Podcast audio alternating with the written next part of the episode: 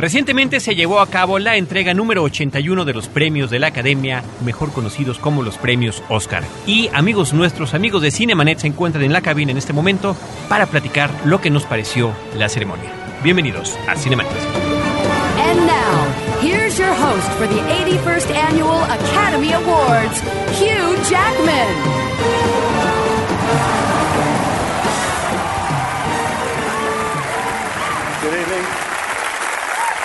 Good evening and welcome to the Academy Awards. This really is the biggest movie event of the year, and we're here to honour all this year's incredible films and the actors and actresses that have started. El cine se ve, pero también se escucha. Se vive, se percibe, se comparte. Cinemanet comienza. Carlos del Río y Roberto Ortiz en cabina. The Academy loves to salute range, like Kate Winslet, ladies and gentlemen. In The Reader, Kate, who is English, plays a German, nominated. In Tropic Thunder, Robert Downey Jr., ladies and gentlemen. Robert, who's an American, played an Australian playing an African American, nominated. Whereas me, I'm an Australian who played an Australian in a movie called Australia, hosting. But, but as you know, this is my first year as host, but that's not the only thing that is different this year. Everything is being downsized because of the recession. Next year, I'll be starring in a movie called New Zealand. And due to cutbacks, the Academy said they didn't have enough money for an opening number. Now, you know what? I'm going to do one anyway.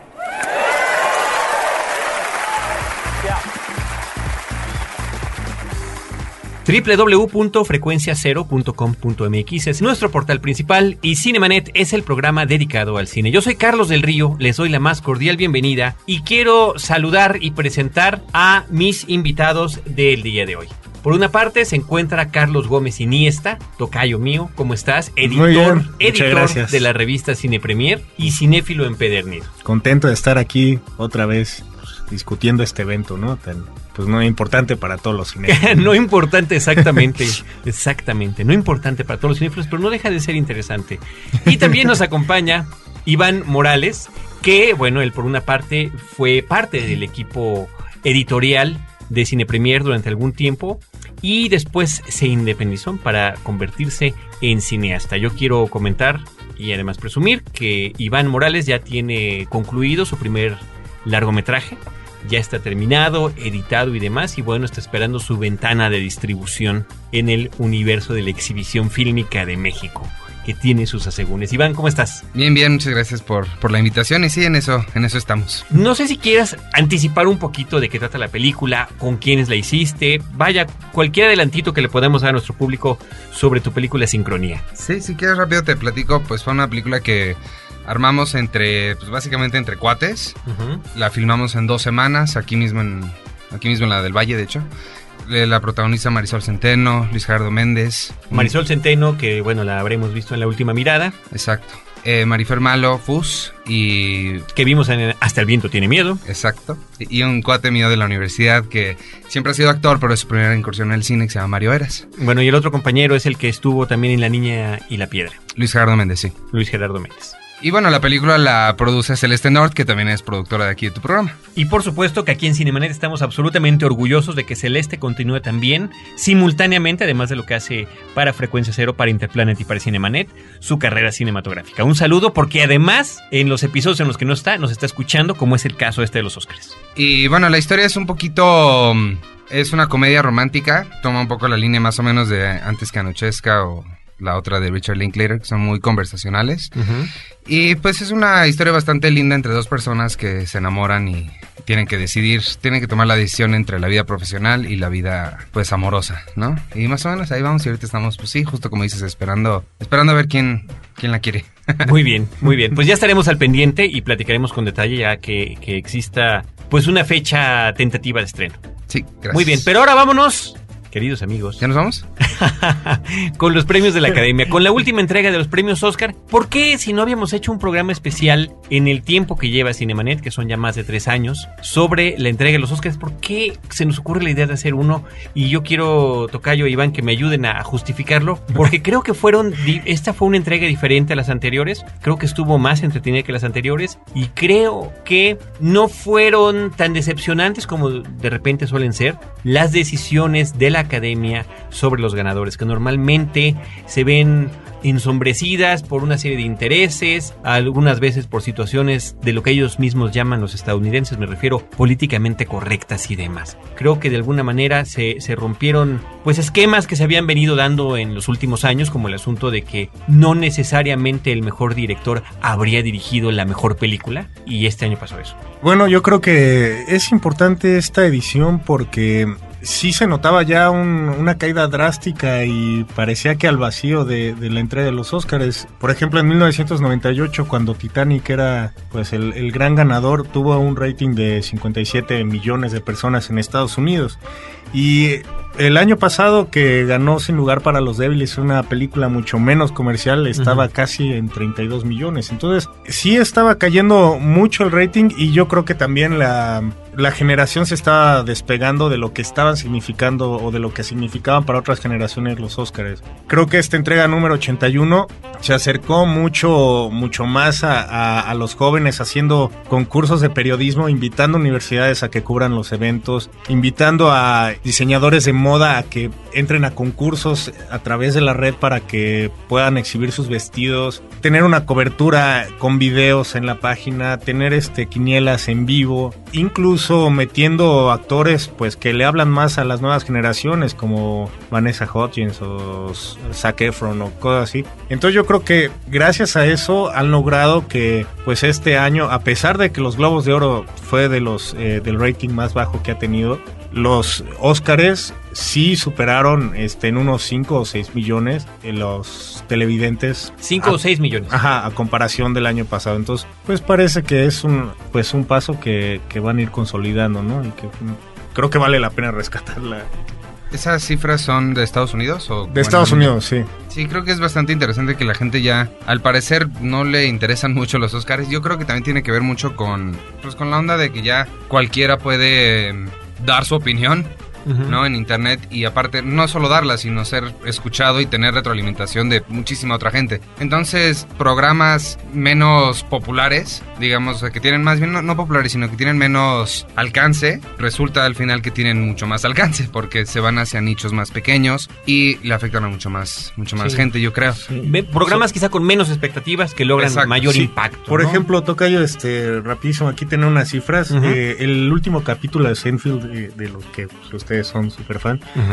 juntó a 76 millones de personas. En Estados Unidos, En 76 Estados Unidos. millones de personas. O el final de Friends 52. Estamos hablando que, aún con todo el star power de, de Hollywood, no logran esas cantidades, ¿no? Y estando ahí todos presentes y en vivo y todo, con máximo glamour, hay algo que está impidiendo que la gente se comunique con o que se identifique con ese tipo de ceremonias. ¿Tendrá algo también que ver lo que de repente se interpreta como falta de credibilidad en, en los premios que se otorgan? Sí, yo creo que bastante. Yo creo que sí tienen que ver mucho eso y también creo que tiene que ver que antes a la gente le daba mucha mu- mucho gusto, mucha expectativa verlos, no ver a Tom Cruise caminando por ahí porque nunca lo veían. La única oportunidad que tenías de verlo era cuando salía con David Letterman o, o en una película. Y ahorita lo puedes ver en cualquier momento. Le toman fotos cuando va a comprar un agua al súper o cuando está haciendo cualquier cosa. Y creo que ya no es tan emocionante verlos fuera del, del ambiente, ¿no? Creo que por eso y creo que también tiene mucho que ver lo que estás diciendo de la credibilidad que tengan. Bueno, y podría ser también entonces un problema mediático. Claro. Del abuso de, de este tipo de periodismo que se conoce vulgarmente como paparazzi, donde es únicamente tomar a los a la gente que es reconocida, ¿no? Haciendo cualquier cosa y hay programas dedicados que tienen ediciones diarias mostrando estas cosas, ¿no? Claro. Sí. Y sí, canales dedicados específicamente a eso, de televisión y páginas de internet. Pero creo que hay otro fenómeno. En- después del 2004 los Óscares se cambiaron de fecha y empezaron a ser el último fin de semana, bueno, el último domingo de febrero. Antes eran en, en marzo o abril, entonces esto te daba chance de poder tener una exposición más grande de las películas. Por ejemplo, y hablando en, en México, la película ganadora del Oscar se estrenó el viernes antes de los Oscars. Entonces, casi es Dos impos- días antes de los Dos Oscars. días. O sea, prácticamente es imposible, pues, si quieres ver todo así, realmente emocionarte porque gane No, un bueno, pero eso siempre, en, par- para el particular en México, ese es un problema permanente que no ha podido ser solucionado. Di Sí. que se estrenó antes Sí. de la ceremonia una de las cinco Sí. películas nominadas a mejor película. Pero, por ejemplo, en el 2004 sí te podías echar todas, que fue cuando estaba esta película de, con Russell Crowe, eh, El Informante. Ahí me acuerdo que yo sí alcancé a echármelas todas y, y todo, pero desde que ha cambiado a febrero, pues es mucho más difícil. Incluso, no sé, The Reader, que no sé cuál sea el título en español. Todavía no sabemos si tiene. Se estrena hasta abril. entonces- ¿El lector? ¿Será que le vayan a poner el Pero, lector? Yo, O sea- creo, yo creo que además de eso, creo que no es nada más cosa de ver las películas que están nominadas, sino creo que mucho del debate está alrededor de las películas que se quedaron sin nominación y que debieron haber es estado otro. nominadas, y esas menos las vamos a ver. Y The Visitor, Pero- The Visitor, quién sabe siquiera si vaya Sí, a llegar. sí, Una exacto. película interesantísima. No, o, o Gran Torino, que estaba preparada Exacto. antes de los Oscars y desde que no recibió nominación, pues también la han movido un par de meses. Entonces yo creo que el sistema de distribución creo que no estaba ayudando o no está ayudando a, a los, a los Oscars y por ejemplo en ejemplos como Brasil que el, el inicio del carnaval fue el mismo día que, que los Oscars pues Brasil no tuvo la entrega de premios en televisión abierta por Bueno, ejemplo. y aquí pasa algo muy curioso en México, particularmente en la Ciudad de México. La entrega de los Óscares se da en el primer fin de semana de, o en uno de los fines de semana, mientras está el Festival Internacional de Cine Contemporáneo de la Ciudad de México, el FICO, donde muchísimos cinéfilos, por ejemplo, entre ellos nuestro querido compañero Roberto Ortiz, Sí, sí, cierto. se la pasan ahí viendo cinco o seis películas diarias y por supuesto dejan los Óscares a un lado, ¿no? Entonces, si los cinéfilos no están viendo la ceremonia, entonces, ¿quiénes sí la están viendo, no? Por Sí, ejemplo, aquí en nuestro país. Si quieren, antes de continuar, vamos a mencionar quiénes ganaron en esta octagésima primera entrega de los premios Oscar para que, eh, bueno, darle información y que quede registrado oportunamente en este, en este podcast. Oscar goes to Slumdog Millionaire, Christian Colson producer. Quisiera ser millonario, Slumdog Millionaire, la película británica se llevó ocho premios, mejor película, mejor director, mejor guion adaptado, mejor fotografía, mejor música original, mejor edición, mezcla de sonido y canción. El siguiente ganador en número de premios fue El curioso caso de Benjamin Button, tres premios, dirección de arte, efectos visuales y maquillaje. Le sigue Milk con guion original y actor protagónico, Champagne. Y eh, también con dos está El Caballero de la Noche, The Dark Knight, actor de reparto, Heath Ledger y edición de sonido. Por otra parte, la película de Reader, que quizás se vaya a llamar El Lector, se llevó actriz protagónica con Kate Winslet, Vicky Cristina Barcelona, actriz de reparto con Penélope Cruz, mejor película animada fue Wally, mejor película extranjera Departures, lo digo en inglés porque todavía no ti- tiene título aquí en México y el nombre en japonés quizá no lo podríamos mencionar. Viste, Roboto. La Duquesa se llevó el, eh, el premio a mejor vestuario. Manon Wire ganó mejor documental. Smile Pink, mejor corto documental. La Maison en Petit Cubes, corto animado. Y Spielse Ugland o Toyland, cortometraje de ficción. Esos, esos son los premios. Y yo no sé si quieren ahorita que ya abordemos exactamente qué nos parecieron esos premios. Si empezamos por el principio.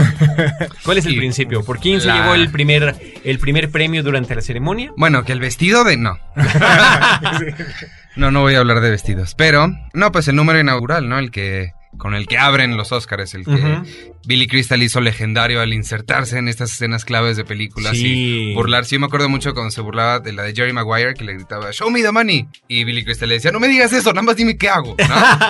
No, yo me acuerdo perfectamente bien cuando estaba en, en la escena del Titanic, y sí. uno Sí. de los del Titanic escupía y le caía en la cara. o, o estaba en el interrogatorio de la película de época de Los Ángeles al Desnudo.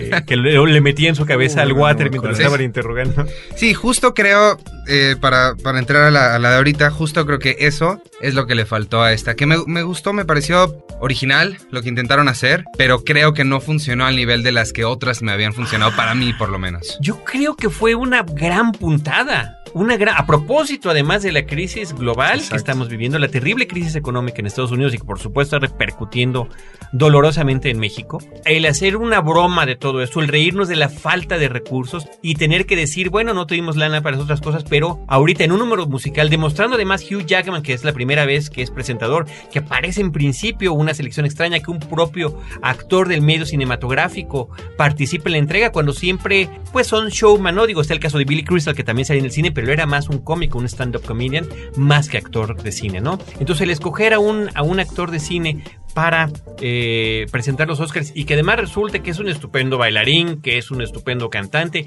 y que puede llevar a cabo una serie de números musicales y con estos supuestos escenarios de bajo presupuesto de las principales películas nominadas y la punta daza de no haber tenido ningún escenario de Reader diciendo pues esa no la he visto. Exacto, es que ya para que ellos se burlen de que no la vieron, sí hay, hay un problema.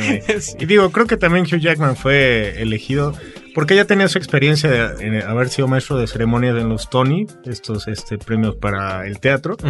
Pero, pues también, si no le habían nominado para nada a Australia, pues yo creo que dijo, bueno, al menos quiero estar ahí. Y jugó con ese asunto, Ese chiste ¿no? me Es encantó. un buen chiste, porque normalmente, pues ya vimos hasta el caso de el personaje de Tropic Thunder, ¿no? Que es un tipo, eh, bueno, es un actor estadounidense que está haciendo la de un actor australiano que a la vez está haciendo la de un afroamericano, ¿no? Entonces Hugh Jackman dice, pues yo soy un actor australiano que participé en una película australiana que se llama Australia. Pero por cortes de presupuesto el año que entra voy a hacer Nueva Zelanda. Sí, es cierto. Eso me encantó. Yo me acuerdo mucho cuando Chris Rock fue el, el anfitrión, me acuerdo que hizo un chiste que decía, en los Tonys salen cantando y bailando, en los Grammys salen cantando, y en los Oscars, ¿por qué nadie actúa? Y me recordó mucho eso cuando vi, cuando supe que Hugh Jackman iba a, a ser el anfitrión precisamente por eso, porque sí es como un poquito raro. Pero creo que sí voy a ser yo como que la voz que... Disienta. Bastante porque, porque a mí no me pareció nada correcta la, la elección de él. No me... y menos comparándolo con Ellen DeGeneres, por ejemplo, o Chris Rock, o Jon Stewart, Ah, o Billy ¿no te Crystal. pareció la...? Creo que, creo que funcionó sobre todo muy bien Hugh Jackman al principio de la ceremonia. Después como que se perdió. Se fue, ¿no? Mientras estaban eh, las diferentes Sí, entregas, sí. que siempre vienen otros actores o otros, eh, otra gente del medio, productores, directores y demás, a presentar y entregar premios, como que, como que se ausentó demasiado. Como que el esfuerzo fuerte, eh, importante, lo dio todo al principio de esta ceremonia. Y bueno, el, el momento de sacar también supuestamente este de manera espontánea, y después ya vimos que no. Maravilloso. Anne Hathaway, me- y Maravilloso. ponerle en el lugar de Nixon me pareció No, mujerón. muy, Eso estuvo bueno. muy, muy, muy, Y no, y aparte también las tablas que demostró ahí para cantar, ¿eh? La, la muchacha. ¿no? La muchacha.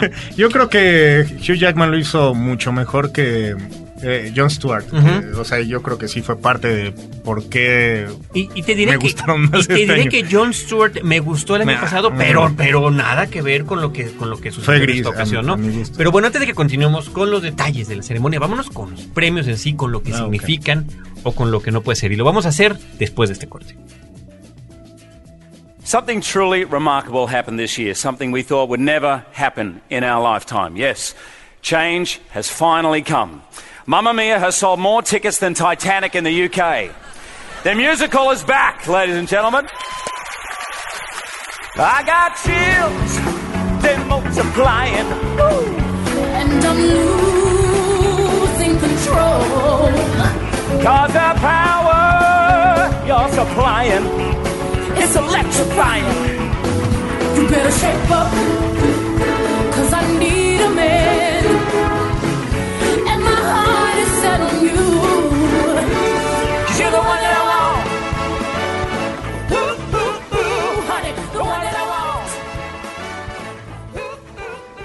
Cinemanet.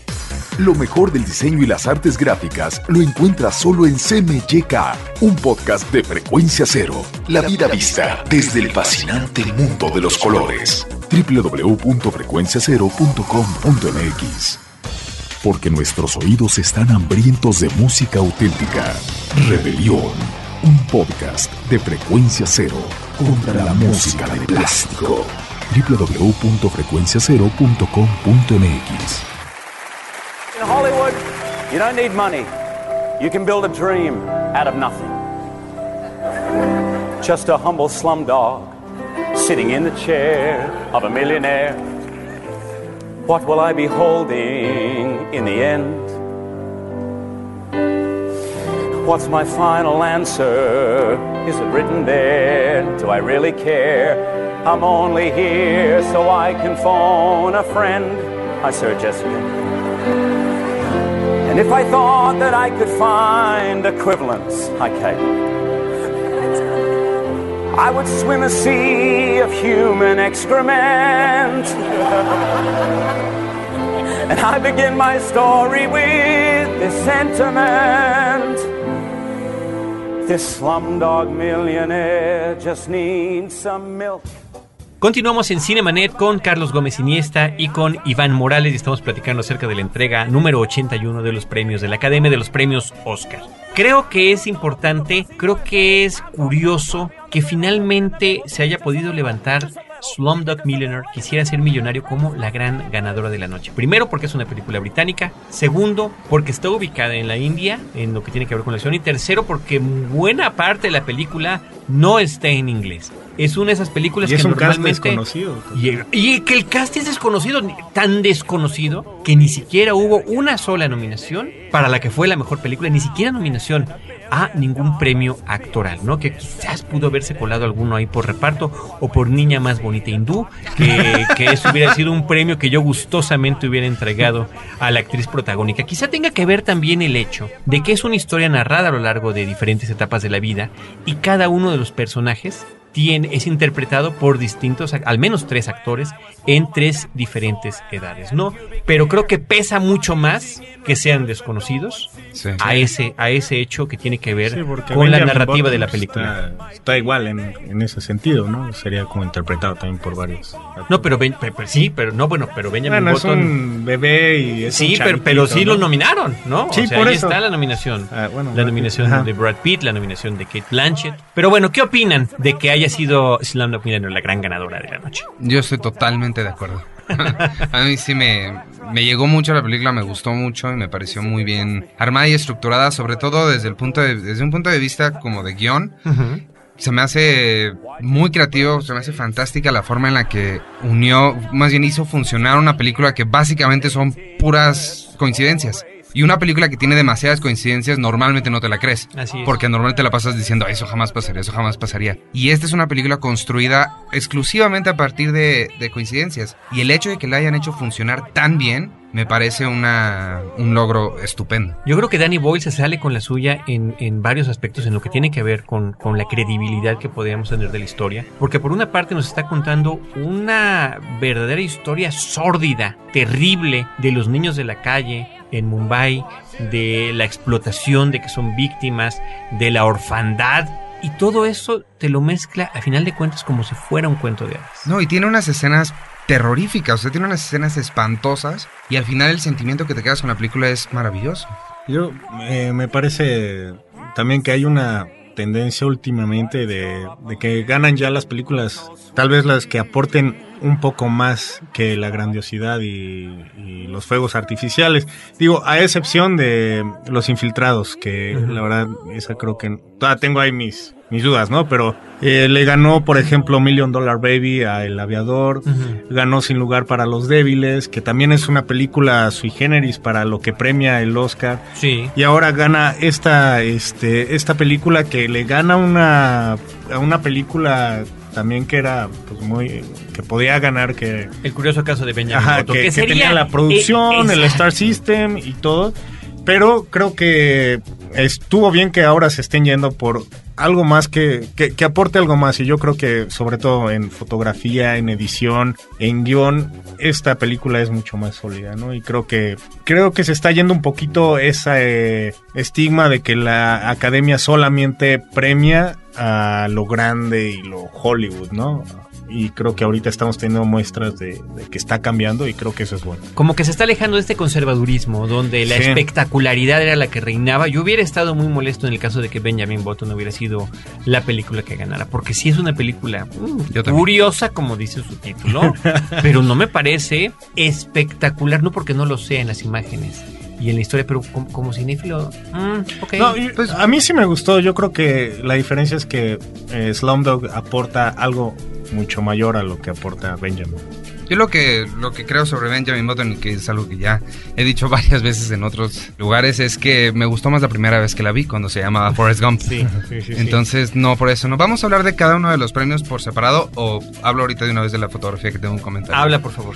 Sí. Porque la fotografía se la llevó Slumdog. Millionaire. Yo ahorita dijiste que sí estabas de acuerdo en que se lo hubiera llevado Slumdog. Ujú. Fíjate que ahí sí no estoy de acuerdo. Ahí sí yo sí se lo hubiera dado a, a Benjamin Button. Pero entiendo la razón por la cual se la dieron a, a Slumdog. Pero creo que era más un premio que debió haber ido por, no sé, como técnico o algo así. Porque la forma en la que la filmaron, pues metieron camaritas escondidas. O sea, inventaron, crearon cámaras especiales para poder filmar allá en esos barrios. Para que nadie se diera cuenta y nada. Creo que por ese lado sí es un gran logro técnico. Pero en cuanto a calidad de fotográfica, de encuadres, de, de emplazamientos, todo eso sí me, me pareció superior este Benjamin Button y que es el caso con todas las películas de David Fincher a mí. Sí, más espectacular, ¿no? En el caso Sí. de, de la de David Fincher. Yo, de hecho, en mi quiniela personal, que todos hicimos una, por supuesto, los que somos cinéfilos, normalmente apostamos en este tipo de cosas. Yo había votado en justamente por, por Benjamin Button para eso, para ese premio, ¿no? Sí, yo en general para todos los técnicos, prácticamente a los que a No, los que pero- estaba nominado. Pero bueno, volvemos a, a lo mismo. Creo que ahora están ah, eh, premiando un poco la aportación y creo que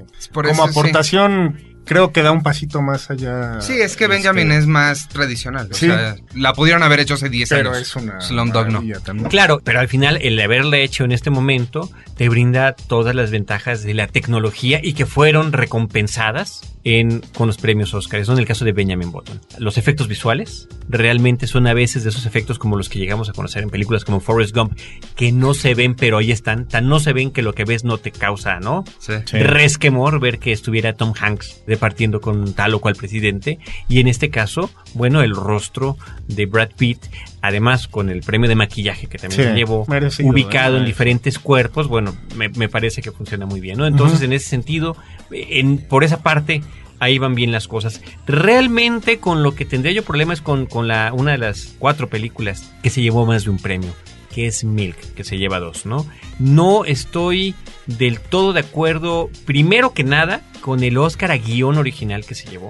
Porque creo que cualquiera de las otras cuatro películas nominadas tenían un mejor guion original, original en lo que tiene que ver con una aportación de una idea nueva al cine, que es como yo lo entiendo. El hacer una biografía, y aquí te parafraseo, estimado Iván, porque tú lo dijiste muy bien, de la biografía de un personaje cuyo documental ya se había hecho, cuyo documental ya se había reconocido y que ahora es ficcionalizar. Lo hay demostrado. No me parece que argumentalmente sea lo mejor para un premio de guion original. Fue de las grandes decepciones de la noche. Sí, totalmente de acuerdo, totalmente de acuerdo. Y yo tuve un problema grande con eso, sobre todo porque yo vi el documental de Times of Harvey Milk, lo vi un día antes de ver Milk. Y sí, es como, aquí estoy viendo esto si ya vi al tipo de verdad, no necesito un imitador, ¿no? Y yo ahí en ese caso yo me hubiera ido por Embrujas, que me Yo, yo también iba en Brujas, qué bárbaro. Qué maravilla. Ese es un guion original Sí. novedoso, ¿no? Pero también hubiera yo, tampoco me hubiera molestado, aunque hubiera apostado por En Brujas, que Wally hubiera llevado ese premio, que en ese sentido, y si me lo permiten aprovechar el comentario, Wally de alguna manera, aunque efectivamente se lleva muy merecidamente el premio a mejor película animada, me parece muy extraño que ninguna de las dos nominaciones que tenía para premios de sonido, mezcla de sonido y edición de sonido la haya ganado. Sobre todo, bueno, por una parte, cuando un hombre tan experimentado como Ben Burtt, el creador desde, desde la primera película de Star Wars, Star Wars, la de 1977, se involucra en la creación original de sonidos para el cine y que aporta toda su experiencia y conocimientos ganados hasta la fecha para ayudar a la personalidad de un personaje que no emite palabra, por lo menos en la primera parte de la película, Sí, estoy totalmente de acuerdo. Es, me dejó absolutamente sorprendido que, que no le hayan dado ninguno de los dos premios, que aunque son técnicamente hay como que se es difícil distinguir, ¿no? Entre la edición de sonido y la mezcla de sonido, alguno de los dos, alguno de los dos se, se lo debe haber llevado, ¿no? Finalmente, eh, la edición de sonido fue para El Caballero de la Noche y la mezcla de sonido para Slumdog Millionaire, que sería entonces, tendría que ver un poquito con lo que tú estabas comentando de la fotografía, ¿no? Que tú, que tú sí, también como un poco más técnico, ¿no? No sé cuál será la, lo- los criterios. No sé si tal vez podemos hacer como un llamado a tus escuchas. Igual y alguno es profesional en mezcla de audio de cine y nos pueda como explicar ¿Por cuáles son las mejor? diferencias. No, y por qué está mejor tal, tal película que otra, ¿no? And the Oscar goes to Sean Penn.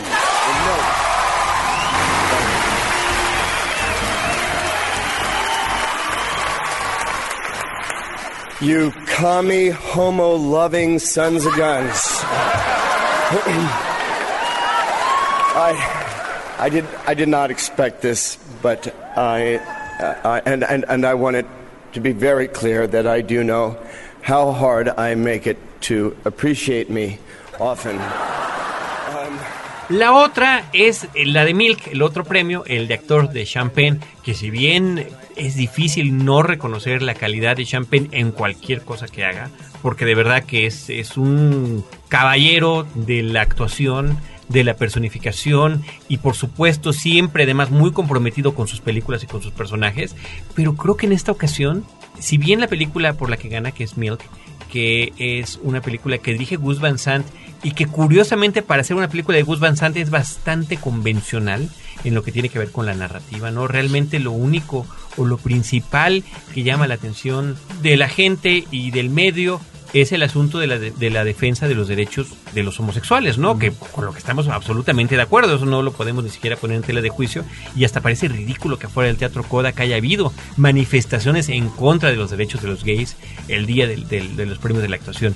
Pero fuera de eso, yo creo que en esta ocasión el premio Mejor Actor debió haber ido a Mickey Rourke por la película de The Wrestler, de luchador.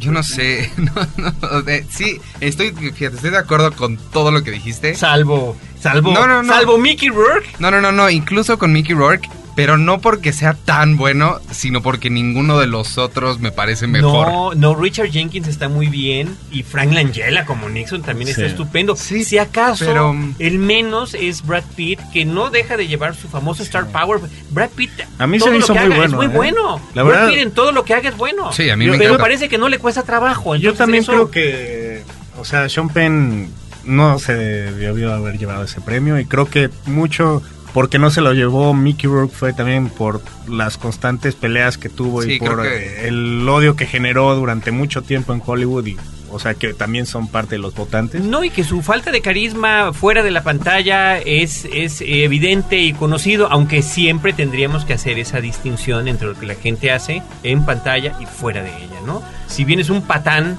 porque parece que así lo ha sido en ninguno de esos eventos, justamente en el portal de Cine Premier leíamos una reseña de este evento, de esta comida que hay unos días antes de los premios eh, de la Academia, donde se rifan los lugares entre prensa y nominados y quedan al azar. Y cuando él vio que estaba con puros desconocidos en la mesa, no se quiso sentar, ¿no? Sí. Ese tipo de desplantes son los que tiene. Pero yo creo que en esta película de Wrestler podría ser su, la gran actuación de su vida. Además que de alguna manera lo que sucede con el personaje de la película emula de alguna forma lo que vivió el propio Mickey Rourke en la vida real, ¿no? Encumbrándose, teniendo así como que la proyección para ser una gran estrella que de repente se pierde en el alcohol, en el gusto por el box y demás, y bueno, termina con ese rostro que difícilmente podríamos reconocer de lo que fuera en los ochentas con películas como Nueve Semanas y Media, ¿no? Es que por eso es que no me parece que sea la actuación del universo, como le están llamando. Porque también se está interpretando a él. y Bueno, como bueno, que, pues, pero, pero hay niveles, ¿no? Porque aquí realmente el, el personaje que está manejando está en una miseria tan apabullante, en una tristeza de momento de vida que no creo que llegue a ser siquiera cercana a lo que ha vivido este hombre. Ahora, yo creo que en lo que sí podríamos estar de acuerdo, no sé, es que Sean Penn no es la mejor actuación de los nominados. O sea, entre todos los nominados, el mejor no es Sean Penn. yo sí, yo bueno, sí, por eso. He ahí, he ahí, Ahí. Mis, mis quejas. Para mí, Sí, no, de mis acuerdo. quejas para las cuestiones por las que no ganó Wally, ¿no? Los, los, otras nominaciones para las que estaba. Y por otra parte, habría que mencionar los premios, los otros premios de la actuación, ¿no? El tan anticipado premio para Heath Ledger como mejor actor de reparto en una categoría absolutamente competida y que pues siempre pesará sobre las conciencias y sobre las consideraciones si es o no un premio póstumo, ¿no? Si es un premio porque se murió. Yo creo que no. Yo estoy convencido de que no. Mi máxima preocupación cuando supimos de la terrible noticia de que había muerto, dije, caray. Dos cosas me preocupaban. Uno, que todo el mundo fuéramos a ver Batman por morbo. Y dos, justamente, que le fueran a premiar algo porque se había muerto. Pero a la hora de que ves la película que te encanta la película por lo que es y no, y no por ningún tipo de morbo. Vaya, digamos que es una suposición mal hecha de mi parte. Su actuación es, es verdaderamente notable. Sí, y, y de repente yo digo, bueno, ¿y quién recuerda a Batman en Batman? no, o sea, Sí. Bueno, yo recuerdo su voz. Hay un personaje que se llama Bruce Wayne.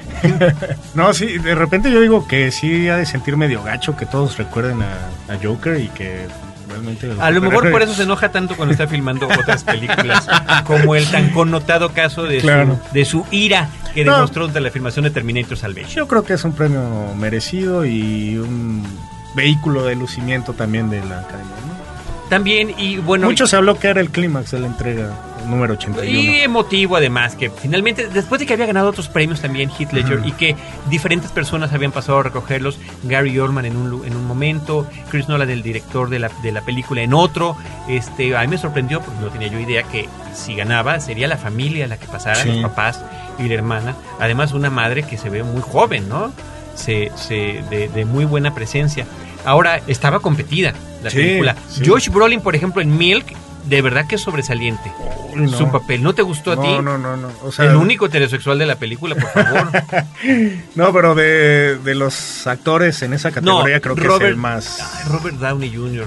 Yo no estoy nada de acuerdo con eso. Ay, yo estoy content, estaba contentísimo con esa, No, con esa nominación, buenísima. sí, Buenísima. con No, esa nominación. que lo haya nominado. Y si hubiera Sí. ganado, no me hubiera Sí. molestado en absoluto tampoco, lo hubiera entendido. Yo sentí como cuando nominaban Blame Canada de South Park, que era así como para jalar al público teenager, porque no, no, o sea, digo, está bien, qué bueno, pero neta, Robert Downey Jr. Sí. es excelente, Robert Downey Jr. pero Sí.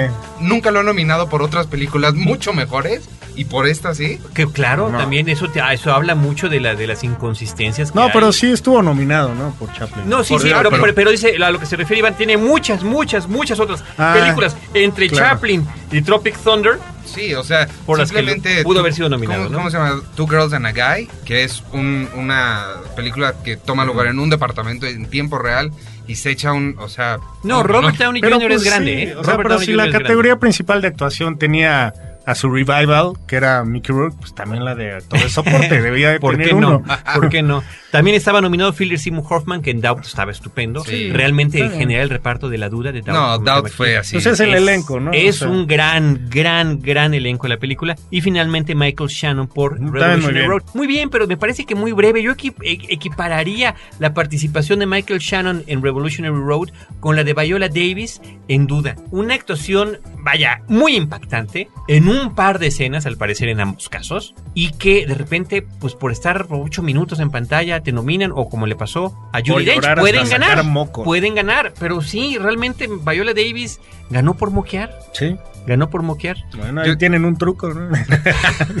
Yo lo que lo, lo que ten- revisando tantito a Heath Ledger nada más para terminar eso, me parece también muy importante el premio porque se me hace la última oportunidad que tenían de premiarlo y creo que era muy importante que tuviera Sí, un Oscar pero, él. pero no debería de ser esa la razón. ¿Me no, explico? pero Sí. aparte se me hace también, o sea, además de la razón buena, también está Ah, esta claro, razón. sí, pero, pero normalmente cuando, cuando hay decesos así inesperados, a veces simplemente pues desapareció y hoy no le habíamos dado nada, ¿no? Ujú. Creo que este no es el caso. O sea, realmente, fíjate, tenía un personaje tan difícil porque es demasiado conocido, el personaje de Joker, el personaje del Guasón, que lo conocemos del cómic, lo conocemos de la televisión y lo conocemos de películas previas. De televisión, César Romero lo interpretó y causó conmoción en su momento esa interpretación del Guasón televisiva que era absolutamente hilarante y extravagante. Después en los 80s llega Tim Burton y agarra a Jack Nicholson para hacer el Guasón que uno pensaría, bueno, es que nadie más apropiado en el mundo podría haber, eh, haber sido escogido, elegido para el Guasón y en ese momento, porque ya ahorita ya la veo ya no me gusta tanto, Sí.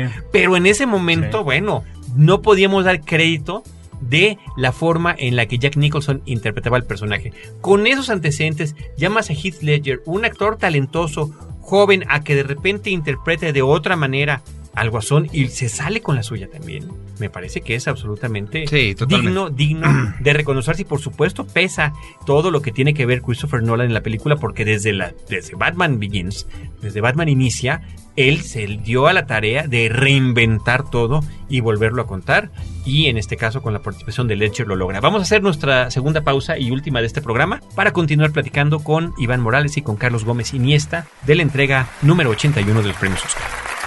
In a year of striking film images, Perhaps the most unforgettable was that of a man with his face smeared in clown makeup, gleefully sticking his head out of a speeding car, relishing the night wind and reveling in the chaos he has unleashed on the streets of Gotham City.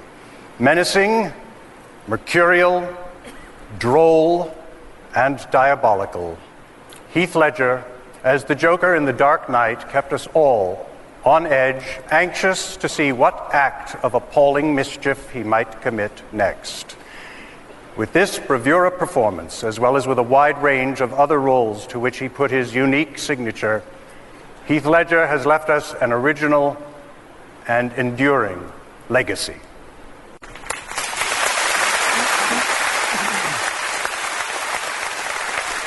And the Oscar goes to Heath Ledger in The Dark Knight.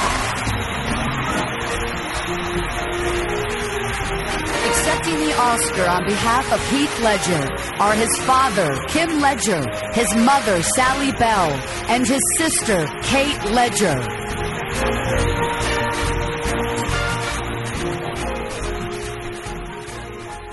Cinemanet. Ahora, diseñar y hospedar su página web será cosa de niños.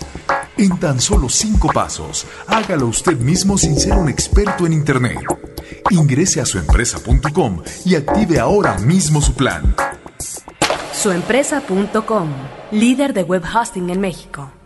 Si eres de los que disfruta el vino pero no quieres preocuparte por sus complejidades, no te pierdas a Juan Sotres en Vino para Principiantes, el podcast de Frecuencia Cero. www.vinoparaprincipiantes.com Porque todo lo demás es solo comentario.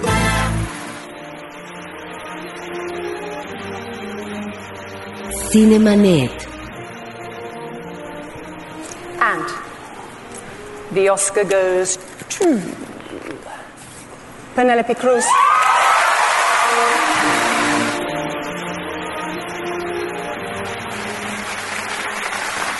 Oh, it's not going to be 45 seconds. I can say that right now. Has anybody ever fainted here? Because I might be the first one. Thank you so much to the Academy.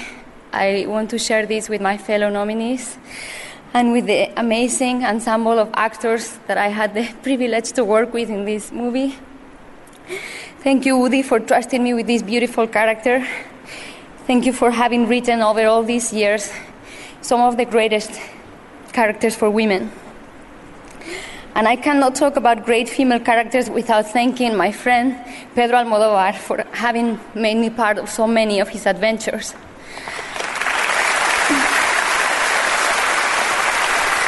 Thank you. Thank you, Vigas Luna and Fernando Trueba, for giving me my first two movies. Thank you so much, and I have to say something in Spanish because everyone, todos los que desde España ahora estén compartiendo este momento conmigo y sientan que esto también es de ellos, se lo dedico y a todos los actores de mi país. Muchísimas gracias. Thank you so much.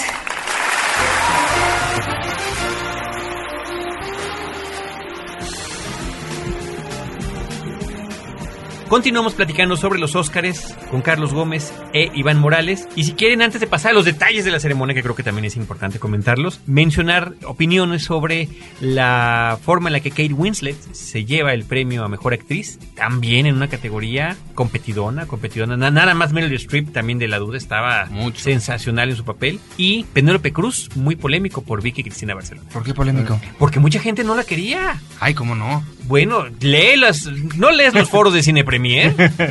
Yo estoy absolutamente a favor de que lo haya ganado. Por Fue, por supuesto. supuesto, estaba en mi quiniela, me encantó su participación. Me parece mejor que las otras. Sí, Sí, diferentes películas, pero me parece que está mejor. Sobresale más en la película y demás, a pesar de ser actriz secundaria. Y, me, y como además fue el primer Oscar que anunciaron, bueno, estaba yo feliz. Yo dije, ya alarmé con mi quiniela. Nada podría estar más lejos de la realidad en ese momento. Pero, y me refiero como dato simplemente eh, estadístico aleatorio, checa los foros de Cine Premier sobre los Oscars y nominaciones. Hay un gran rechazo porque a algunos les parece exa- exagerado y despertentado el papel de Penélope y prefieren a Bayola a pesar de sus dos ¡Ay, minutos no! de pantalla. Léelos, léelos nada más. No y creo que también en. Internet Movie Database. O sea, hay ese mismo tipo de, de- de- de polémicas al respecto, ¿no? Ay, no, no, no. Pero bueno, yo creo que. Pero ahí lo tiene. y a todos los que no querían, Sí, se convirtió en la primera española en tener un, Sí, un muñeco de sí, estos, ¿no? Sí, y me parece que muy bien su discurso de. Y después de, que el año pasado lo tuvo con quien compartió créditos, entonces la verdad, este Javier Bardem, Ajá. entonces la verdad se me hace como No, padrísimo para los españoles. Sí. Felicidades a todos, felicidades de veras. Con nada más con que sea de habla hispana estamos orgullosos los Sí. demás. Y me gustó mucho su discurso, me gustó que reconociera a su primer director, me gustó que reconociera, no, bueno, además de Almodóvar, y el reconocimiento a los actores, a los estudiantes españoles en general, y por supuesto despedir en español la última parte de su mensaje de recepción. The Reader, Kate Winslet, en un momento en el que por una parte, Revolutionary Road fue la ninguneada de los premios. Eh, no la nominaron ni a mejor película, ni a mejor director, ni a mejor. ah, ¿No? Sí. Más que, más que Michael Shannon. Fíjate, después de que también ahí es como en Doubt, una, una serie de actuaciones muy, muy sobresalientes. Kate Winslet gana por otra película, por The Reader. Sí, pero yo creo que sí fue por a base de insistencia, ¿no? Porque no creo que sea la mejor, este, ni la mejor de la categoría, ni, ni la mejor actuación de Kate Winslet. ¿A quién se le hubieras dado? Anne Hathaway.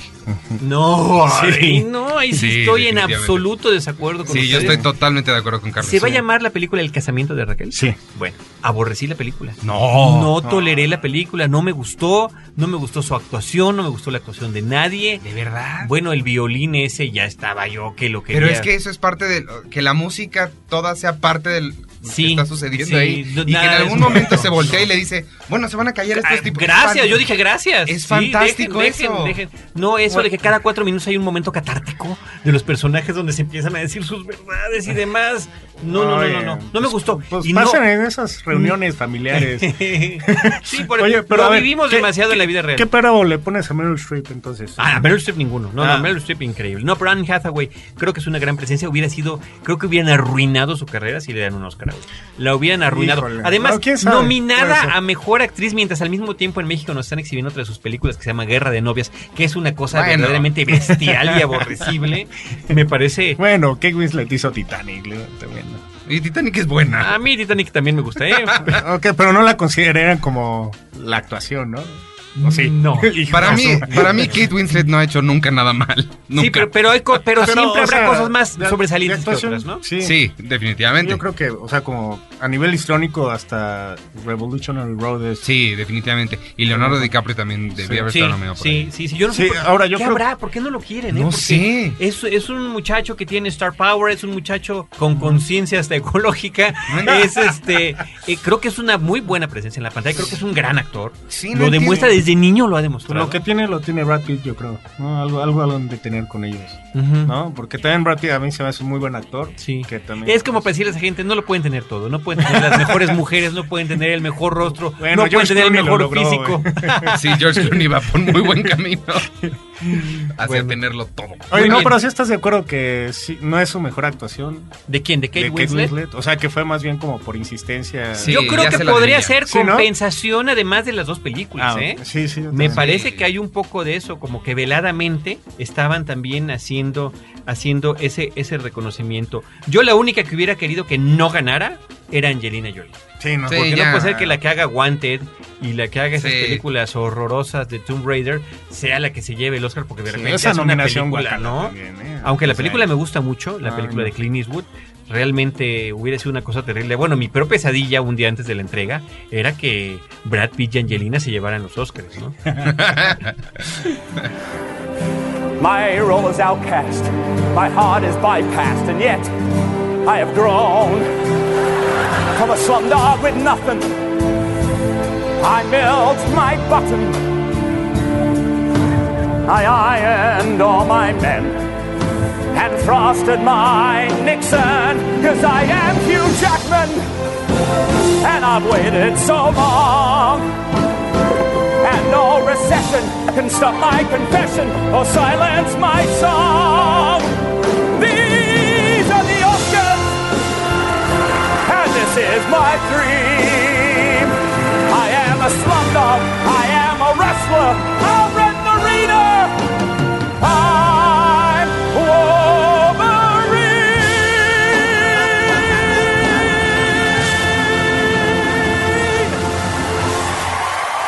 Bueno, si quieren vamos a hablar ahora de los momentos. Ya platicamos un poquito, eh, Iván nos adelantó lo que tuvo que ver con el número inicial de la película, con la participación de Hugh Jackman como ma- maestro de ceremonias. Pero creo que esta, esta ceremonia tuvo momentos humorísticos, voluntarios e involuntarios. Yo hice una lista de 10 momentos favoritos y, Ándale, y los ven- peores, vengan. sí, pero se hizo más larga, entonces o empezaron. A ver. ¿Incluyen los comerciales? Hijo, no. Bueno, eh, tengo, después de la inauguración, tengo el sketch de James Franco y Seth Rogen. Me parece simpaticísimo. Me gustó más que la película. Pero había que haber visto la película ¿eh? Pineapple Express. No, yo no la vi y se no me hizo- digas. no. Bueno, No. es que toda la película así están. Son dos pachecos que están inmersos en una serie de problemas justamente por su pachequez, ¿no? Pero, eh, o sea, le, le- le entiendes la pachequeza ahí Sí. cuando se están riendo en las escenas fuertes de Darth Reader o de Doubt. Sí. O de. No, o, muy qué o cuando ve a James Franco besarse ahí en Milk. Exacto, que él mismo se está Sí, viendo y cómo sí. reacciona. Qué sensación. Y ahí Kaminsky, ¿no? El director de fotografía con dos Oscars así. Ya no- Disculpa, Spielberg, es que las cosas andan mal, ¿no? O Muy cuando bien. le dice, ¿quién crees que, que actúa mejor, Ronald Reagan o Obama? ¿No? Y están viendo ahí Robert Downey Jr. de afroamericano. You didn't want to know me. You could see I was in the first carriage. So why did you sit in the second? What did you think? You want a fight, kid? No, it isn't funny. Go back to your party. Is that what you want? I don't believe you people. What do you mean, you people? Who do you think's a better actor? Ronald Reagan or Barack Obama? That's uh, that's Robert Downey Jr., man. Scene breaks down. We break I down. know. Buenas puntadas, la Sí, neta. me Buenas gustó más que puntadas. Pineapple Express. Digo que fue un momento eh, emotivo que Japón ganara por esta película que mencionabas, The Partridge. The Partridge, sí. Lleva 12 nominaciones y no habían podido ganar y creo que... Muy bien, y Es ¿sabes qué estuvo que bien también? hecho. Que la que se antojaba ahí como la favorita, que estaba así como perfiladita para que fuera Vals with Bashir o, o un Sí. Vals con Bashir, como se llamará aquí en México, no se lo llevaron. Esa me hubiera enojado a mí, por ejemplo, que ganara. ¿Ya la viste? Sí, sí, se me hace. Yo fíjate, yo la he empezado a ver dos ¿Es aburrida? veces. ¿Es dos aburrida? veces ¿Es me aburrida? dormido. ¿Es O sea, el aburrida? tráiler es muy bueno. Es aburrida la película. peli sí, Muy no. bien, Departures. Y, y bueno, ahí fue donde este... El Mr. Robot. sí. No, ese fue en No, este- esto dijo en I'll be back, ¿no? Ah, sí, I'll be back. Sí, eh, bueno, otro de los momentos, lo dijo Iván, este, Penélope ganando y siendo la primera española en ser premiada. Otro momento, Jack Black apostándole o diciendo que, Muy bueno, que muy le bueno. apostaba a Pixar, o sea, ganaba todo lo que ganaba con, ¿Con DreamWorks? para apostarlo a Pixar. Y ¿no? además que en ese momento hicieron corta Jeffrey Katzenberg muerto de la risa, el, el- uno de los No, de pues, Steven ¿qué te Spielberg y de? David Geffen. No, estuvo muy simpático, Porque además rifaron. está presentado el premio a mejor a mejor película animada. Él participó en, en la de DreamWorks, en Kung Fu Panda, fue el personaje principal y dice efectivamente lo que gano trabajando en DreamWorks lo apuesto por las de Pixar, ¿no? Y eh, en el mismo lugar, Jennifer Aniston tratando de ser chistosa. Me pareció patético. Y Me que- encantó Ben Stiller. Es cuando salió con Ben Stiller vestido No. de Joaquín Phoenix, ¿no? No, ese es Anne Hath- esta- Ah, cierto. Sí. Sí. Natalie Portman. Natalie Portman. Natalie no, Portman. cuando Jennifer Sí. Aniston trataba así de hacer chistes con Jack Black, no le salía y pasaba todo el reaction shot así Sí, con sí. Angelina Jolie. que estaban en primera fila. Me parece ¿Qué muy onda? incómodo, me parece de Sí, mal sí. gusto, no lo sé. Y aparte todo el mundo lo vio, o sea, yo me metí a YouTube para checar otra vez la escena y hay así como como 100 8 millones entradas, de... sí. Claro, claro, claro, claro. Este Musical is Back, este musical que dirigió este Baz Baz Luhrmann Luhrmann, y que- sensacional. Me gustó, No, me a mí, encantó. a mí la verdad no me gustó. A mí me gustó, a mí me gustó, me No. gustó. No me gustó que O incluyeran... sea, es mejor que Australia, pero me encantó tampoco. la conclusión de I am Wolverine. Es padre. pero eso lo- eso fue en la introducción. Ah, eso fue se sube al ring. Es cierto, es cierto, es cierto. Aquí, hijo, la verdad, ninguna película estaba nominada, nadie estaba nominada, ninguna película musical estaba nominada, no había nada por decir que los Musicales estaban de regreso. Un revival más que Mamma Mía hizo más que Titanic en el Reino Unido. Ajá. ¿Y por qué hacen este gran espectáculo? O sea, era buena idea, pero creo Como que, que al caso. Que no, que no Sí, vino. Como para el año, para el año pasado, que cuando estaba nominada. Pero me gustó, ¿sabes por qué? El, el incluir las canciones de, de Slumdog Millionaire y las coreografías, eso, eso a mí me, me llamó la atención. Pues sí, te llama la atención. pero- está bueno, está bueno. Finally, for those uh, who saw the signs of hatred as our cars drove in tonight, um, I think that it is a good time for those who voted for the ban against gay marriage to sit and reflect and anticipate their great shame and the shame in their grandchildren's eyes if they continue that way of support. We've got to have equal rights for everyone. And there are, and there are these last two things. Um, I'm, very, very proud to, to live in a country that is willing to elect an elegant man president, and a country, and a country who, for all its toughness, creates courageous artists, and this is in great due respect to all the nominees, but creators, courageous artists who, despite a sensitivity that sometimes has brought enormous challenge, Mickey Rourke rises again, and he is my brother.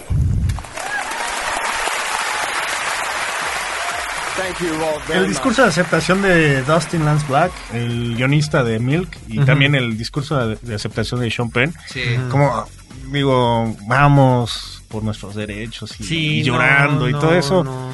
Ni al caso. Sí, no. Ni al caso. Sobre todo el del guionista, sobre todo el del guionista, ¿no? Que este, insisto, si quiere tener su momento catártico, bueno, habrá algunas otras ocasiones, ¿no? Ni siquiera entiendo por qué lo premiaron, insisto yo. A mí el de Sean Penn sí me, sí me gustó. Me gustó lo que justo mencionaste en tu blog, ¿no? Que era que había sido el único discurso político. A mí Ah, sí me latió eso. sí, me, no, gustó no fui que yo, pero ¿No? sí, estoy- Bueno, Sí. eh, lo vi en alguno Creo de que los César blogs. lo puso. Bueno, me gustó Ajá. que fue el único Sí, político. fue el único que dijo que estaba orgulloso de que hayan elegido a un presidente elegante. Y no, no, no fue tan feo, ¿no?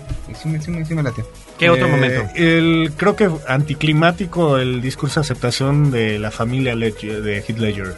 Creo que, no sé, se esperaba un poco más, ¿no? Un poco más de emotividad. Y, ¿No? Pero ¿qué puede ser? No lo sé. Pues, o, sea, se hablaba mucho de incómodo, iba a pasar su hija. Según Eh, No, o bueno, sea, eso ya hubiera sido morbo, ¿no? Este, sí, no, no, no, Sí, no, no, No, yo creo que yo, poco, yo creo que estuvo bien, o la sea, verdad, ahí- llegaron teniendo algo preparado, ¿por qué no prepararlo? No hay gente que llega con algo preparado, gane o no gane, y lo leyeron, se presentaron y nos vamos. Pero yo, no sé, bueno, según como yo lo vi, sí me hizo como perder un poquito la atención. Creí que pudieron haber dado un poquito más. Morbo que lo hubieran hecho digitalmente con CGI. Qué barbaridad. ¿Qué cosa se te ocurre? Este, o que hubiera pasado Jack Nicholson a recogerlo. bueno, el, el ganador de mejor corto animado, Kunio Kato, Ajá. por la frase final, Mr. Robot. Domo arigato, Mr. Robot. No, Sí, porque que nomás dijo, no- thank you, thank you, thank you. No se entendía. Yo no sabía si estaba hablando un gran discurso, en japonés o, o en un muy mal inglés. No entendía hasta que dijo Domo arigato, Mr. Roboto. Uh, it's so heavy. Uh, thank you very much. Uh, thank you, my supporter. Thank you, all my staff. Thank you, my pencil. Thank you, uh, a- Academy. Thank you, animation. Thank you, my company robot.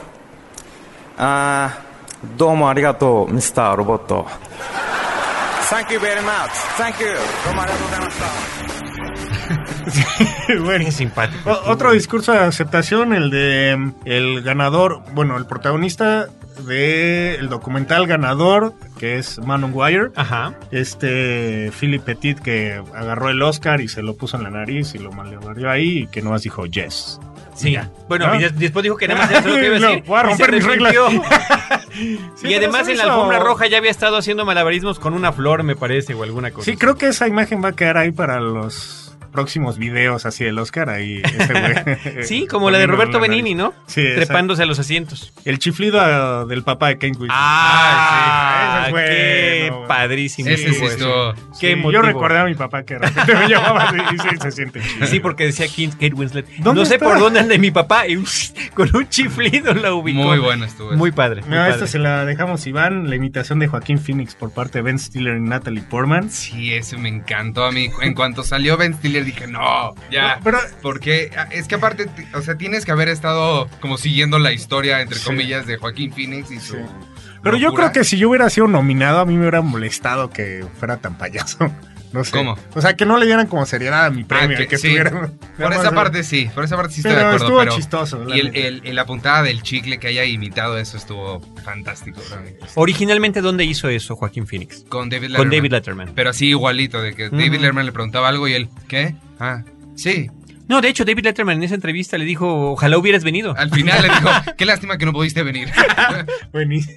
Sí, muy bueno, muy bueno. Otra para Iván, Tina Fey y Steve Martin Ay. burlándose de la cienciología. Sí, me, me encanta. Ese, ese momento para mí fue perfecto y luego con- cuando empezaron a leer los guiones fue... Que aparte Estuvo dos padre, estuvo padre, estuvo hablando padre. sobre... Hubo cosas distintas en esta Oh, entrega, sí, ¿no? sí. Por ejemplo, eh, medio incómodo, pero al mismo tiempo motivo, no sé qué sensación me queda, porque al final sí me gustó que otros ganadores de los premios Eso. llegaran a las presentaciones. De repente parecía, alguien lo comentó cuando lo estábamos viendo, ¿no? Que parecía un reality show, Sí, ¿no? De que tú, exacto. tú estás nominado. No, parecía American Idol, parecía, a ver. Paula, ¿qué pensaste? Bueno, yo creo, como que se me hizo, pero lo que yo sí extrañé un montón fueron los clips, los clips de que pasan cinco Ah. Pero de segundos de, la persona. son- pero siempre los pasan gritando, ¿no? En la escena en la que están gritando. pero- o ¿no? moqueando, en este Sí, caso hubiera sido, lo ¿no? bueno. A mí no me pareció malo, pero sí se me hizo que, o sea, había actores mucho más novatos que le hablaban a gente. pues, Sí. Claro, claro, de, de exacto. de repente eso sí como que no O venía sea, al caso, Adrian ¿no? Brody hablándole a Jenkins, ¿no? O Sí. Pues la, la- Con la que mil ganó más de... Quizá la más digna Mickey de, de- Rourke, que, que también subió. Ah, no. No, no, no, no, no. Esta, Sofía Loren. Sofía Loren. Ay, Dios mío. Es que tenía una cara Híjole. más botoxeada que los confundimos Qué cuando la barbaridad. estábamos Yo estaba diciendo que ella y Mickey Rock deben hacer una película juntos sobre, no sé, una raza nueva de humanos. Podría haber, podría haber, un hombre, podría llenar el reparto de la película con muchos, muchos más actores. Quizá la más digna de estas presentaciones haya sido la de mejor actor. Robert De Niro, Ben Kingsley, Michael Douglas, Anthony Hopkins y Adrian Brody. Lástima por Adrian Brody. Sí, lástima por él. Porque De Niro hablando a Sean Penn, pues sí es como. Porque también ¿no? Adrian Brody cuando ganó era como que, ¿y ese quién es, no? Y luego ha salido como en cosas muy X y no, Sí. o sea, no, no se compara No con ha Anthony terminado de prosperar. También, ¿qué opinan del reel que pasaron de cada año? Bueno, que pasan cada año sobre la gente que pasó a mejor vida. Pues, Eh, pero con música en vivo de, y cantando Queen Latifah y que a la mera hora le interrumpieron y todo. sí, sí, medio extraño. Sí, medio ¿no? extraño. Es, es raro porque pues, es como aplausómetro ahí, ¿no? y, y de repente, pues, este, ya no sabías a quién le aplaudían. Y también me llamó la atención que el compositor hindú desconocido también gana Ajá. dos Óscares de jalón.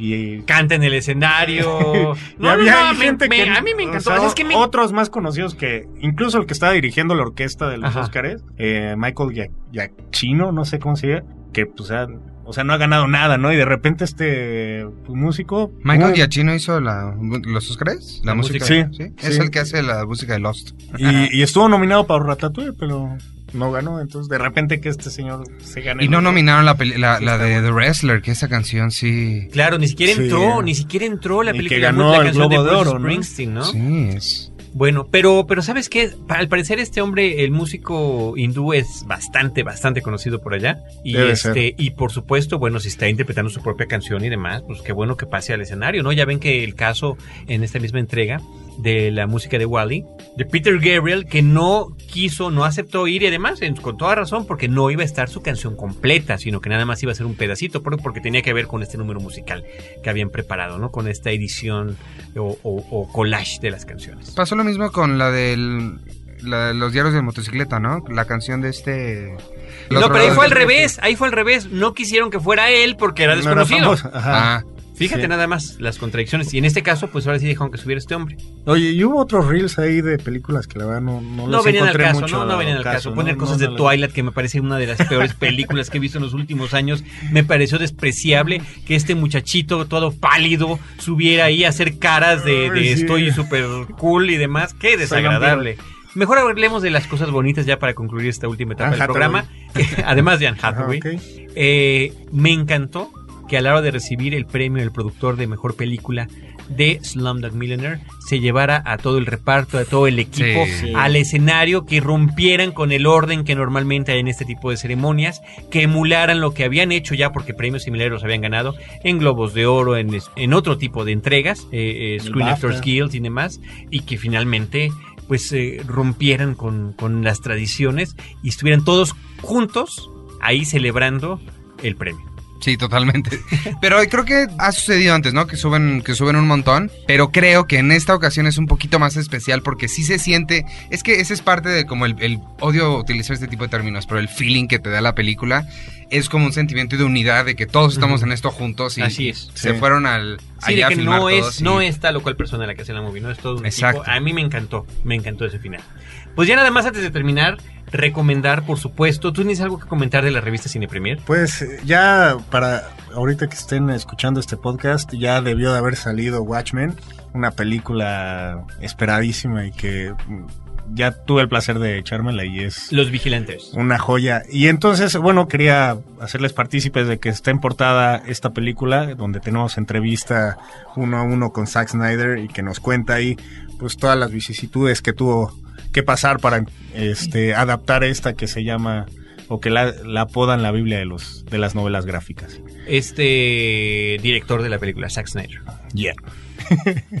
Bueno, yo a ese respecto yo quiero también recomendar, eh, porque bueno, afortunadamente tanto Iván como yo somos colaboradores, tanto de la versión impresa de la revista como del portal de Cine Premier. No deja de sorprenderme la cantidad de, de gente que le está visitando, que está participando, que está al pendiente de las noticias, de los adelantos, de los trailers, de todo lo que se publica y que diario y en cada momento, en diferentes momentos del día se está actualizando. Es un esfuerzo que ya habíamos comentado en un podcast previo, Tocayo, y la verdad, pues seguirlos felicitando por la continuidad que han, que han logrado tener. Tan solo en la entrega de los Globos de Oro de los Oscars estuvieron publicando comentarios y fotografías mientras la entrega se estaba realizando y el público estaba participando. Creo que se han armado foros y eh, reitero la palabra polémicos porque así han sido muy polémicos, pero al fin y al cabo la oportunidad de que todos tengamos el chance de expresar nuestras diferentes opiniones sobre cine, sobre películas y sobre los protagonistas de, de ellas en internet. Creo que eso es lo que está bien interesante del sitio